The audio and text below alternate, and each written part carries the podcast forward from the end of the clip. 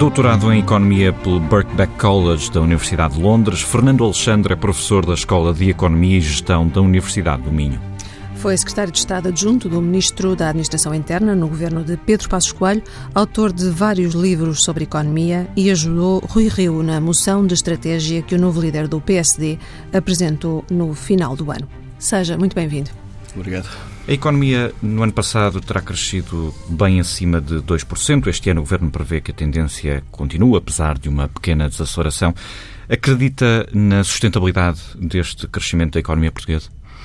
Eh, a economia portuguesa está, está numa fase de recuperação desde finais de 2013. Eh, uma, uma questão que se tem discutido é precisamente o baixo crescimento potencial da economia, isto é, se nós temos capacidade de subir, de crescer acima de 1, 1,5%, este ano vamos crescer muito acima disso, quase 3%, 2,7% são os dados que são mais referidos.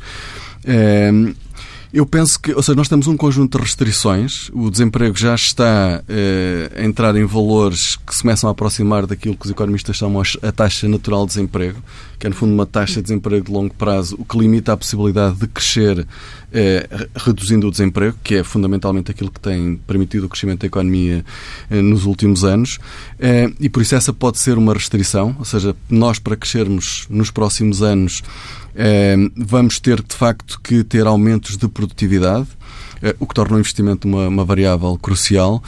Agora, se este, se, no fundo está-me a perguntar se, eh, se eu acredito que a economia portuguesa se pode manter em torno de taxas de crescimento em torno dos 3%. Ou de pelo menos 2%. Uh, ou acima de 2%. Eu penso, eu penso que há aspectos muito positivos na economia portuguesa, uh, que têm a ver com a conjuntura internacional, por um lado, mas têm a ver também com mudanças que foram feitas nas últimas décadas em Portugal. A economia portuguesa, com muitos erros que foram tomados em termos de política económica e de decisões do sistema financeiro, a verdade é que, do ponto de vista da qualificação dos portugueses, do ponto de vista das infraestruturas, eh, transformou-se. Eh, houve também, com o processo de ajustamento, a necessidade e obrigatoriedade eh, de, de fazer mudanças, reformas que também estão, isso é, é, reconhecido internacionalmente e mesmo nacionalmente, é, é, que têm um efeito positivo na, na, capacidade de crescimento da economia. E por isso eu acredito que é, se nós tomarmos as, tivermos as políticas económicas de que podemos falar mais à frente, que eu considero que são importantes, basicamente favorecendo o investimento e o crescimento dos setores transacionáveis, eu acredito que nós nos podemos manter em taxas superiores a 2%. Agora, isso não vai acontecer simplesmente porque, porque sim, ou seja, nós vamos de facto que definir as políticas e não só defini-las, temos que as, as, as executar.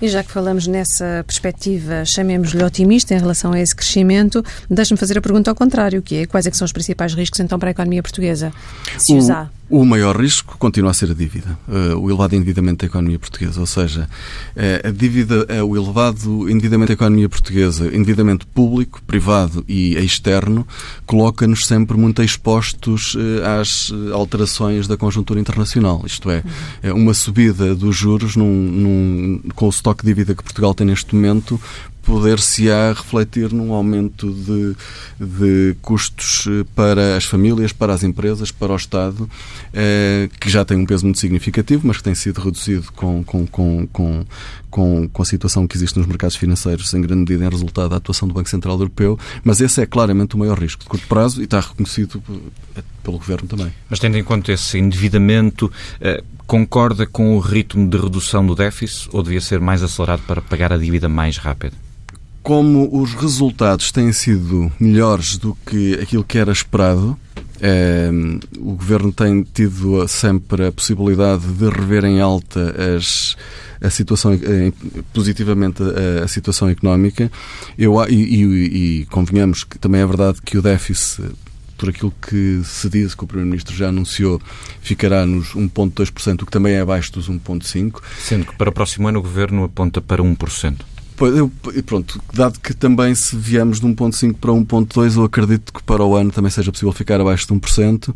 Eh, eu penso que teria, seria, eh, teria sido importante, eh, teria sido importante, também não estou a dizer que é fácil, mas teria sido importante dado a conjuntura e dado os efeitos positivos, que o crescimento mais elevado do que aquilo que era esperado, nós podíamos ter ido mais além. Ou seja, eu penso que neste momento é verdade que tivemos uma melhoria do, do rating pelos, pelas agências. É, temos conseguido colocar a dívida a, a, taxas de juros muito favoráveis. É, o prémio de risco em relação à Alemanha baixou muito nos últimos, nos últimos meses, mas eu acho que eh, nós tivemos aqui este tivemos ainda temos uma oportunidade de, de quase não é pôr para trás das costas definitivamente a, a, crise, porque enquanto tivermos aquele montante de dívida muito elevado, esse risco é sempre, é sempre, é sempre muito elevado, mas de facto podíamos ter dado um sinal ainda mais forte aos mercados eh, de que, ou seja, havendo esta, esta melhoria da situação, nós de facto mostramos aos mercados que estamos completamente comprometidos com a redução da dívida e, e, e no como fundo. Como é que isso se faz? O que é que é ir mais além? Do ponto de vista das receitas, nós não podemos, do meu ponto de vista, aumentar, aumentar mais, mais os impostos. Aliás, o, aquilo que eu acho que é uma das, das urgências da economia portuguesa é reduzir a carga fiscal. E por isso nós teríamos que olhar para a despesa. Mas o processo de redução de despesa é, de facto, muito complexo.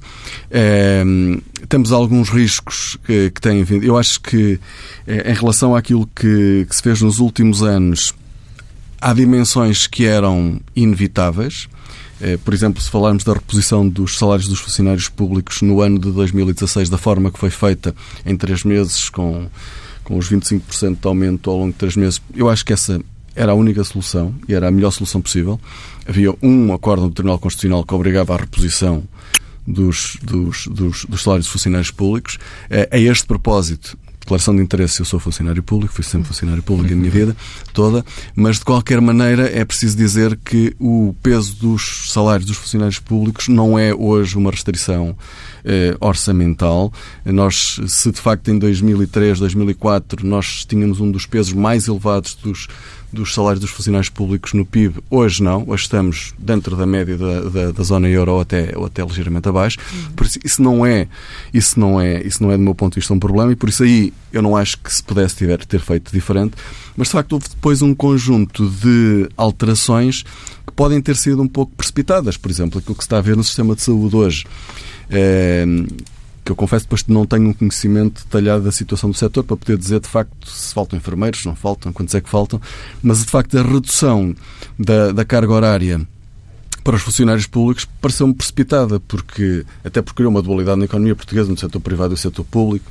Acho que isso foi uma precipitação, eh, até porque eh, nós temos uma das cargas, eh, o número de horas de trabalho não é sequer antes é, ou seja, antes da Troika e do aumento para as 40, nós estávamos abaixo da OCDE, ok? E por isso, quando nós olhamos para os fatores de competitividade da economia, um, um dos, dos, elementos da competitividade é esse, é a disponibilidade de horas de trabalho da força de trabalho, e por isso nós perdemos nesse fator de competitividade. Além temos que, ou seja, aí foi uma precipitação e que pode ter um custo agora. Eu não sei, não consigo dizer se os problemas que nós temos no sistema de saúde se resultam disso, se isso é. Mas claramente não ajuda, isso é óbvio que não ajuda, porque retirou horas eh, aos, eh, aos enfermeiros. Mas depois, quando falamos de facto da redução da despesa, o trabalho que é preciso fazer, e dado que Portugal tem uma pressão desde 2002, que é basicamente quando o peso das prestações sociais ultrapassa o peso dos salários, eh, e desde aí não parou de aumentar, todos os anos aumenta, em média 400, 500 milhões de euros por ano, eh, é muito difícil encontrar medidas, ou seja, as medidas que são tomadas para controlar o, o crescimento da despesa são em grande medida desde 2002, 2003, tirando o período de ajustamento mais forte, para compensar esse aumento das prestações sociais. E por isso, eh, tendo esse esse, essa grande pressão do lado das prestações sociais, conseguir reduzir a despesa para além desse, de, de, forma a mais de compensar o aumento das prestações sociais, é, é extremamente difícil. E aqui o exercício é, é um exercício que não há uma, uma, não há uma solução mágica para isto. É um trabalho que tem que ser feito ministério a ministério, é, serviço a serviço. Ou seja, é um trabalho muito minucioso para não termos aqueles cortes de 20% em todos os serviços uhum. que depois geram forma falhas, cega, no fundo, não é? Forma cega e que geram, podem popular, gerar falhas gravíssimas uh, nos, nos, serviços com consequências graves para, para as pessoas. a única forma de o fazer é, de facto, de uma forma muito sistemática é, e, e, se quiser só, só, só uma ideia, por exemplo, o, aquilo que, que eu observei na, na, na, experiência que tive era a redundância de serviços que nós tínhamos. Ou seja, nós tínhamos leis orgânicas onde são definidas as competências e atribuições de cada serviço, onde havia repetições. E acha que houve melhorias nos últimos anos nesse capítulo? da reforma é, do Estado, de, do corte das não, chamadas neste, neste, neste, neste, essa era uma das áreas e tem uma pessoa por quem eu tenho muita consideração que é a Ministra da Modernização Administrativa, a professora Maria Manuel Leitão Marques, mas de facto, quando ela tem a tarefa da reforma do Estado, mas no enquadramento político que nós temos, sabemos que não é possível sequer falar na, na redução de serviços, me parece um erro, porque acho que é um preconceito. Ah, é, é, evidentemente, eu não sei como é que se pode fazer uma reforma de Estado sem primeiro pensarmos os serviços que temos e o que é que eles fazem.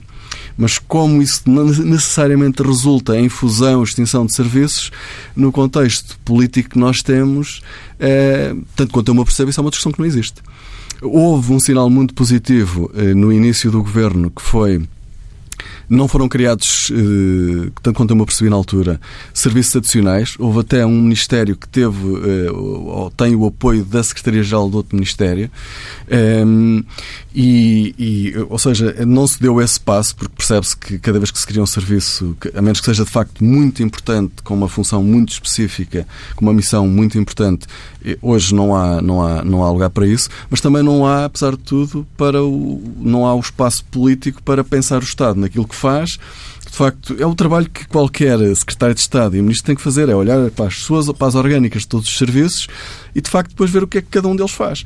E, por exemplo, uma dificuldade que eu tive na altura, que é um, é um caso muito prático, é que havia competências que eram redundantes e nenhum dos serviços uh, executava porque cada um deles dizia que o outro é que tinha essa função. E com o Rio, se vier a ser Primeiro-Ministro e substituir António Costa, acha que haverá ou poderá haver esse espaço político para essa reforma do Estado, para a eliminação desses serviços redundantes, tudo isso que esteve a identificar? O, o Primeiro-Ministro António Costa deu um, deu um grande exemplo de capacidade reformista quando foi Presidente da Câmara de Lisboa, em que reduziu as freguesias de Lisboa antes da reforma da Troika com um plano uma coisa pensada, não é? Reduziu a metade as, as freguesias. Então não fará agora porque apostar Não, eu, eu acredito, ou seja, eu acredito que a vontade reformista existe de facto. Agora há, há, tem que haver, e, e, podemos falar nisso, não é? Do, no mundo em que nós vivemos, um mundo muito competitivo, é, em mudança muito acelerada, é, em que todos os países estão a fazer reformas e a procurar formas de, no fundo, de criarem melhores condições de vida para, para os seus cidadãos, nós temos que perceber que nós temos que pensar o nosso Estado. É, mas eu não vejo discussão nenhuma sobre isso em Portugal. Isso é uma. Ela pode existir, mas pelo menos não, não está. Não, não, não é pública, tanto quanto eu me percebo. Mas acha que esse espírito reformista de António Costa está agrilhoado pela geringonça, é isso? Eu penso que hoje em Portugal não há reformas. Aliás, eh, eu não há muito tempo ouvi o Francisco Louçã, que é uma figura importante do Bloco de Esquerda, que embora não tenha funções de liderança, a dizer que em 2019 se tinha que começar a pensar no longo prazo. Ele disse isto na SIC Notícias. É, ora, nós temos que estar sempre a pensar no longo prazo. Ou seja, o longo prazo, quando falamos de longo prazo, é como é que tornamos a nossa economia mais competitiva, como é que tornamos os nossos cidadãos mais preparados para, no mundo que existe, beneficiarem mais das oportunidades que existem. Isso é uma coisa que tem que ser pensada todos os dias. O Bloco de Esquerda não tem um modelo de crescimento para a economia portuguesa, só tem um modelo de redistribuição. Eh, e depois o PCP tem um modelo de crescimento, mas é totalmente errado, como a história já mostrou subejamente. E por isso, ainda que possa existir é, no governo uma vontade reformista, usou a expressão agrilhoada, eu acho que, acho que, pode, ser uma, acho pode ser uma boa palavra para, para, para caracterizar essa situação. Ou seja, porque de facto é, não se vê, ou seja, não se vê, e eu não vejo, eu não consigo ver, por exemplo, mesmo no orçamento deste ano, isso foi, isso foi discutido, aliás, o que vimos foi o contrário, medidas que favoreçam a competitividade da economia. Por exemplo, Portugal já não é competitivo ao nível do IRC, é um dos países com o IRC mais elevado, e agora temos os Estados Unidos com esta redução brutal. Eh, e temos o, o, presidente Macron em França a dizer que a Europa tem que ser competitiva fiscalmente. Eh, e o que é que Portugal fez? Foi tornar-se ainda menos competitivo e depois dizemos assim: ouvimos dizer, ah, mas isso é só para as empresas com mais de 35 milhões de euros de lucro. É só para as grandes empresas, mas as grandes empresas são as empresas que têm maior capacidade de arrasto para a economia, representam 25% da mão de obra, representam 40% do investimento do país eh, e representam muito mais ainda das, das exportações eh, e, e, e, claramente é uma mensagem errada. Eh, o ter separado a reforma do IRC já me parece um erro, porque Portugal, quando olhamos para os fatores de competitividade, é atenção, com muita coisa boa que existe em Portugal e muitos aspectos positivos eh, que todos juntos eh, nos podem tornar um país competitivo. Mas nós não temos um fator em que possamos dizer nós somos os melhores do mundo nisto. Não somos fiscalmente, uh, temos pessoas com talento, mas as nossas qualificações continuam muito longe das dos países mais avançados. Talvez o fator onde, onde, estejamos melhor talvez seja mesmo a questão das infraestruturas é fruto do, do, enorme investimento que foi feito, mas de facto depois não temos um fator em que possamos dizer temos boas universidades, mas também não temos as melhores universidades do mundo, ainda não temos, eh, e por isso eh, nós não temos um fator, e por isso pelo menos devíamos ter o cuidado de não tomar medidas que deterioram ainda mais a, a nossa competitividade. E já teremos a oportunidade de falar, nomeadamente, na, no investimento. Eu queria só voltar atrás um pouco, porque perguntámos sobre como é que seria uh, com o Rui Rio, como é, que acha, como é que acha que seria com o Rui Rio, acabou por responder-nos com António Costa. Uh, como é que não, acha eu, que eu seria. Nem tinha, nem tinha percebido, tinha falado. Eh, tinha, como, como é que acha que será ou seria um cenário em que o Rui Rio se tornasse Primeiro-Ministro? Acha que a reforma do Estado e a duplicação de serviços uh, iria ser uh, parte integrante da agenda do Rio Rio? Eu não vou, ou seja, não vou, não vou falar aqui em nome do Dr. Rio Rio. Colaborei na, na moção, mas eh, agora é evidente que o, se há um perfil que o Dr. Rio Rio tem é de, é de, é de gestão rigorosa, não é? Esse, mas, é, menos, esse, esse é, um, é, um, é um currículo que ele tem claramente. E o professor aconselhou nesse sentido, ou não? No de... sentido da reforma do Estado? Moção, a reforma do Estado é uma, é uma é uma é óbvio, não é? Ou seja, é uma necessidade óbvia, não é? Não, não acho que isso e como eu dizia há pouco é, é algo que que é que tem que ser um movimento constante, não é? Ou seja, nós quando temos eh, a revolução que temos nas tecnologias da informação e comunicação, que são o maior fator de aumento da produtividade nas últimas décadas, muitas vezes chega a ser confrangedor o nível que nós temos de gestão nos nossos serviços públicos. Eh, ao nível da gestão de informação. Se há áreas onde a informação é muito boa e há uma boa gestão, há serviços que conseguem fazer isso, mas depois, do, do ponto de vista integrado, isso há um enorme caminho a fazer e por isso essa reforma seja olhando para o, a qualificação dos trabalhadores da função pública, seja para os meios que têm ao seu dispor, nomeadamente com as tecnologias de, de comunicação e informação, eh, seja depois ao nível muito importante que é a organização dos próprios serviços, há um enorme caminho para fazer. E isso, obviamente, é, um, é uma tarefa que os, os, as pessoas que estão, as lideranças que estão neste momento à frente dos serviços, podem fazer e vão fazendo, mas claramente os governos têm que ter aí um papel muito, muito importante de forma a que os serviços é, sirvam da melhor forma a sociedade e a, e, a, e a, economia. E acho que há um enorme caminho, isso, não, não temos dúvidas sobre isso. Uhum. Penso eu. Acho que isso, acho que isso é um, há um certo consenso em Portugal sobre isso. Até. A oposição, nomeadamente do PSD, costuma dizer que quer fazer o país crescer, quer aumentar as exportações, reduzir o desemprego, mas a verdade é que nós temos dado notícias um bocadinho de tudo isso, não é? Um, o que é que se pode fazer diferente eh, nomeadamente, lá está, numa era em que uh, Rui Rio, que apoiou na moção estratégica, possa vir a governar? É, aquilo que isto não, não resulta do que é que, do que é que o Dr. Rui Rio poderá vir a fazer sendo Primeiro-Ministro. Resulta daquilo que são os meus estudos da, da, da economia portuguesa já há muitos anos. É, a economia portuguesa deixou de crescer em 2001. Ou seja, nós temos, nós temos de recuar mais de 100 anos na nossa história para encontrarmos um período tão longo e tão mau como aquele que tivemos no século XXI. Eu tenho dito isto várias vezes porque essas contas. Eh, a maior parte das pessoas não tinha noção disso. Porque havia sempre aquela ideia: a crise acabou, agora é que vamos recuperar. Mas se olharmos para o período desde 2001, isto é o pior período num século. Ou seja, se nós entre 1960 e 2000 tivemos no top 10, no top 10 dos, das, das, economias mais dinâmicas que mais cresceram do mundo, no século XXI tivemos no, no, no bottom, no, na parte de baixo nos, últimos três que menos cresceram. Uh, e é preciso ter isso bem presente. Ou seja, isto não resulta de um governo, de um partido, isto resulta de um conjunto de problemas estruturais que nós temos na nossa economia. Nós uh, entramos num bloqueio no nosso processo de crescimento, isto é, houve um modelo de crescimento que se esgotou estava esgotado no final dos anos 90 e nós tínhamos que fazer a viragem desse modelo, um modelo que deveria aproveitar as oportunidades do euro, que deveria aproveitar as oportunidades da globalização, que deveria aproveitar as oportunidades que as multinacionais e a revolução tecnológica permitia e não fizemos isso, fechámos-nos. Ou seja, queixámos-nos do euro, queixámos-nos da China, queixámos-nos da revolução tecnológica e onde havia oportunidades só vimos problemas. E nenhum país se desenvolve se não definir políticas para aproveitar as oportunidades que existem no mundo. E, e aqui chegados, uh, o que é que pode ser diferente, nomeadamente em termos de, de investimento? Uh, coordenou o livro uh, Investimento Empresarial e o Crescimento da Economia Portuguesa, em que faz propostas para estimular o investimento privado em Portugal. O que é que pode ser feito?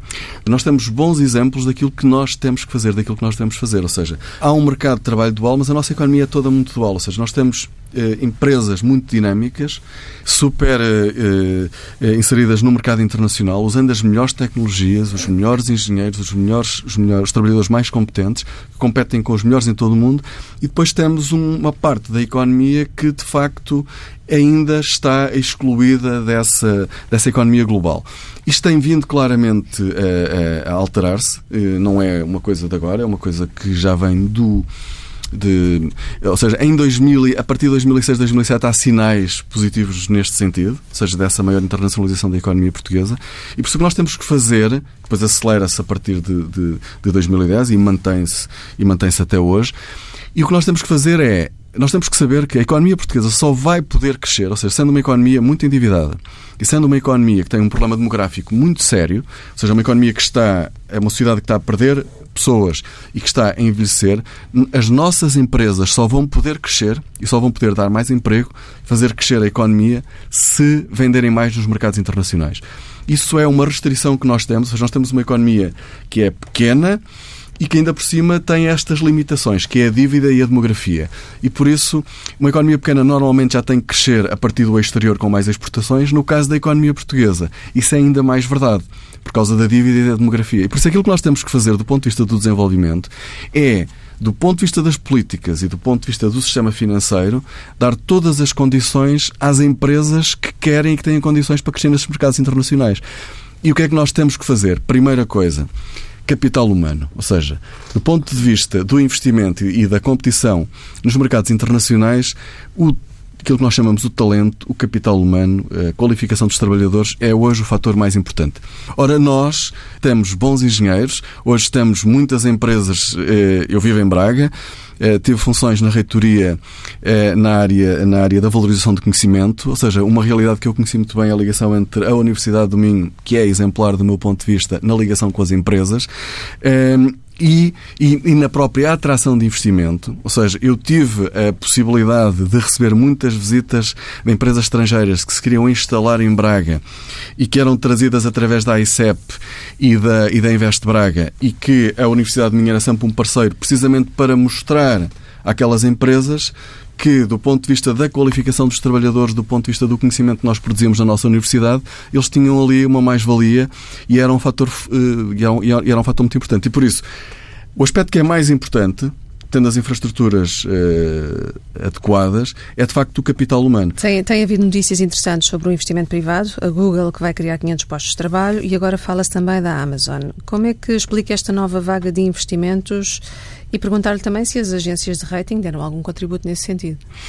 Eh, é, é, é, fantástico, ou seja, aquilo que está a acontecer é, do ponto de vista do investimento é, e investimento nesta área que não é tanto em capital físico, é naquilo que se chama os intangíveis, está de facto a, a, a, estamos a conseguir atrair as melhores empresas.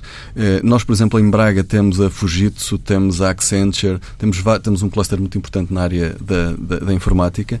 Aqui o aspecto que me parece mais importante, trazer estas grandes empresas que são os grandes players mundiais hoje em dia, é eles queriam 500 postos de trabalho há esta discussão que 500 postos de trabalho são, o que é que eles vão fazer exatamente. E aí eu acho que o aspecto mais importante eh, neste investimento, como em todos os investimentos estrangeiros, é depois deles estarem cá, é a capacidade que nós vamos ter, o que é que nós vamos conseguir fazer com eles. Porque, por exemplo, nós, eh, nós em Braga temos um exemplo que hoje já é muito conhecido, que é o da Bosch. A Bosch teve décadas em Braga e basicamente, tempos a tempos, cada vez que uma, uma linha de produção era descontinuada, havia despedimentos e havia a questão de se a, se a fábrica vai fechar.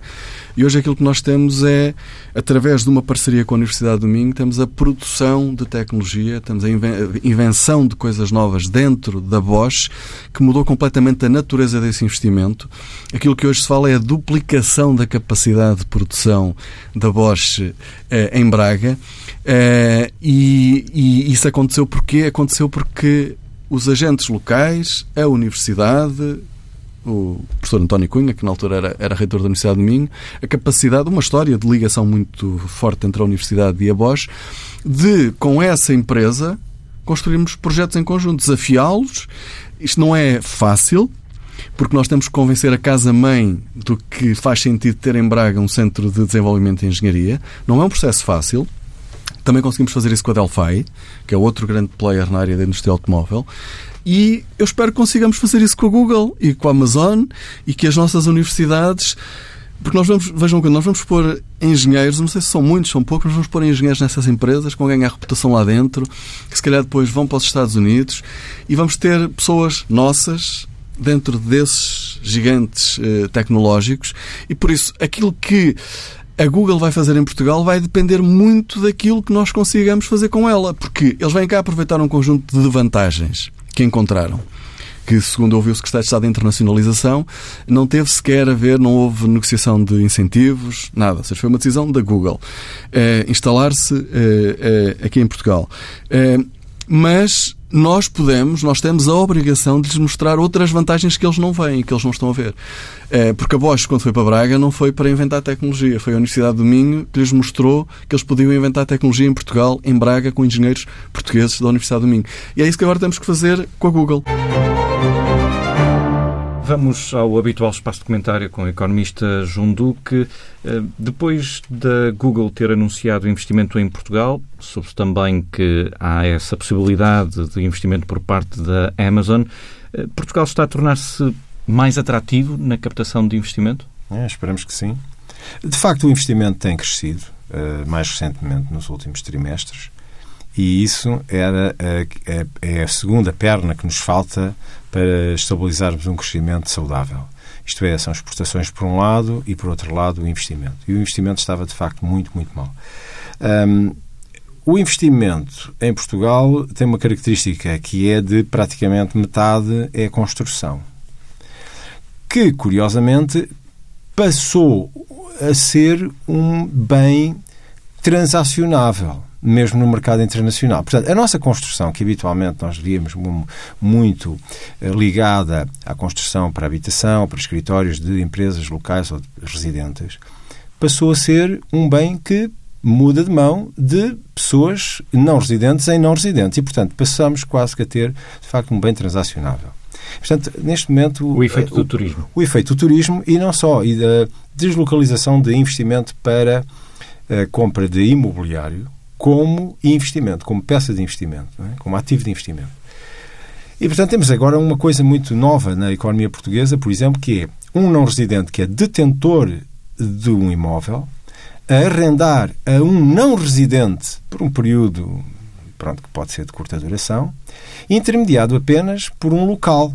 E assim recebe o não residente, leva-o lá, trata depois do imóvel, mas é uma coisa nova para nós, muito nova. Portanto, de alguma maneira, essa dinâmica veio trazer muito capital ao investimento, veio trazer muita transação imobiliária, veio trazer muito imposto sobre transações imobiliárias, portanto, o IMT, e, e isso uh, deu a dinâmica e há uma renovação do parque. Portanto, por essa via e por via de investimento também das empresas, espera-se que se ganhe muito, particularmente em investimento que, associado a estas empresas, que venha remunerar bem o fator trabalho de qualidade.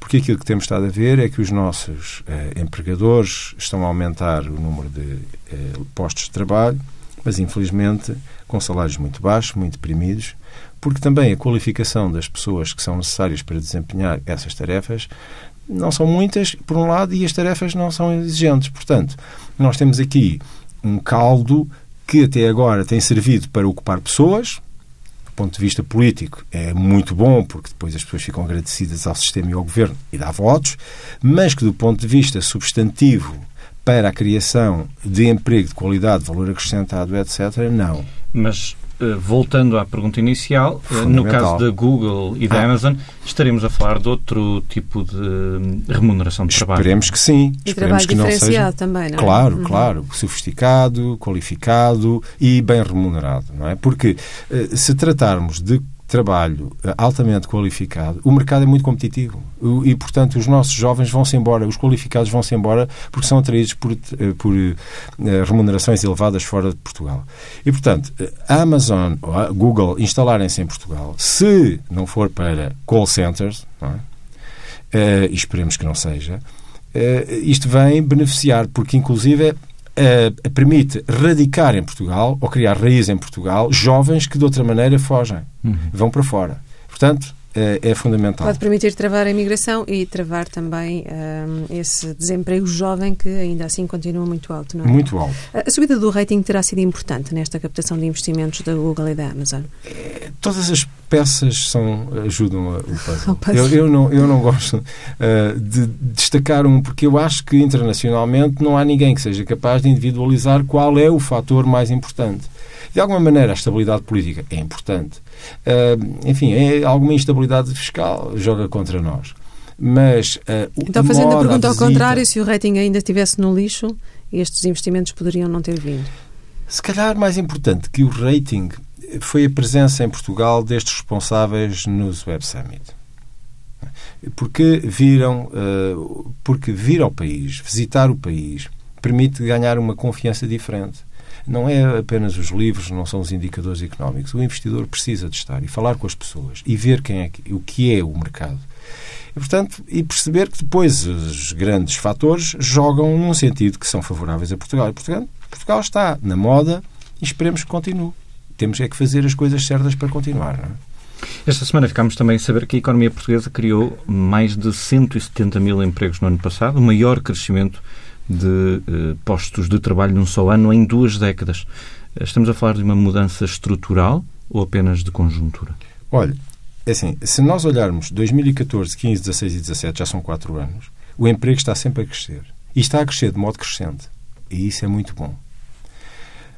Um, a pontos de eu começar a estimar, e já há setores de atividade que o dizem, que vamos ter um problema de pessoas para trabalhar. Porque se continuarmos a crescer desta maneira, neste momento nós estamos com 400 mil desempregados. E se por acaso em 2018 continuássemos a crescer ao ritmo que estamos a crescer, nós íamos absorver praticamente os desempregados. Portanto, isto é impossível porque os desempregados não estão uniformemente distribuídos, portanto, vai haver setores que vão ter escassez de mão de obra qualificada para trabalhar nesses setores.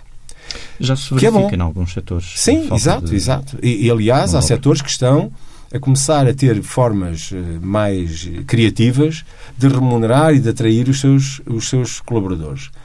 E, portanto, isso é bom porque, pela primeira vez, vamos ter agora, pela pressão, pela boa pressão, um aumento da remuneração do fator trabalho, que foi um, um fator muito uh, causticado com a crise, ao contrário do capital, que até foi relativamente protegido.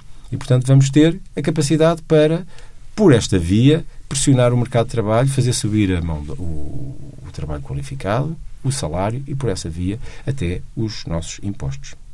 Professor João Duque, muito obrigada. Falta só então a nossa rubrica de finanças pessoais pela jornalista do Dinheiro Vivo, Ana Salês, sobre como travar um assalto à conta via débitos diretos abusivos. Tudo começa com uma boa intenção. Pagar contas dá trabalho e dores de cabeça, e não são raras as vezes que o esquecimento leva a melhor. Os débitos diretos podem ser a solução, isto quando não se transformam num grande problema. Em 2017, as queixas por abuso nas cobranças por débito direto dispararam 91%. Houve casos de quem ficasse com a conta bancária a zeros, depois de lhe serem retirados milhares de euros.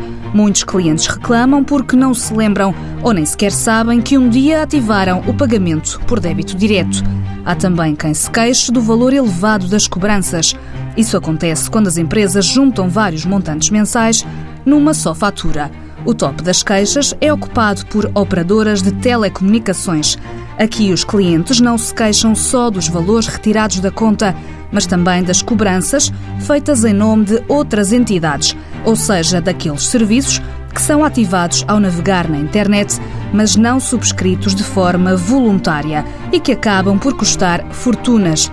Na lista das reclamações seguem-se os serviços de energia, bancos e seguradoras. Para evitar surpresas, a DECO aconselha aos consumidores a fixar sempre um valor máximo para os débitos diretos e a pensar duas vezes antes de autorizar um assalto à conta bancária. Já sabe que pode ler tudo sábado no Dinheiro Vivo com o DN e o JN. E ouvir tudo em tsf.pt.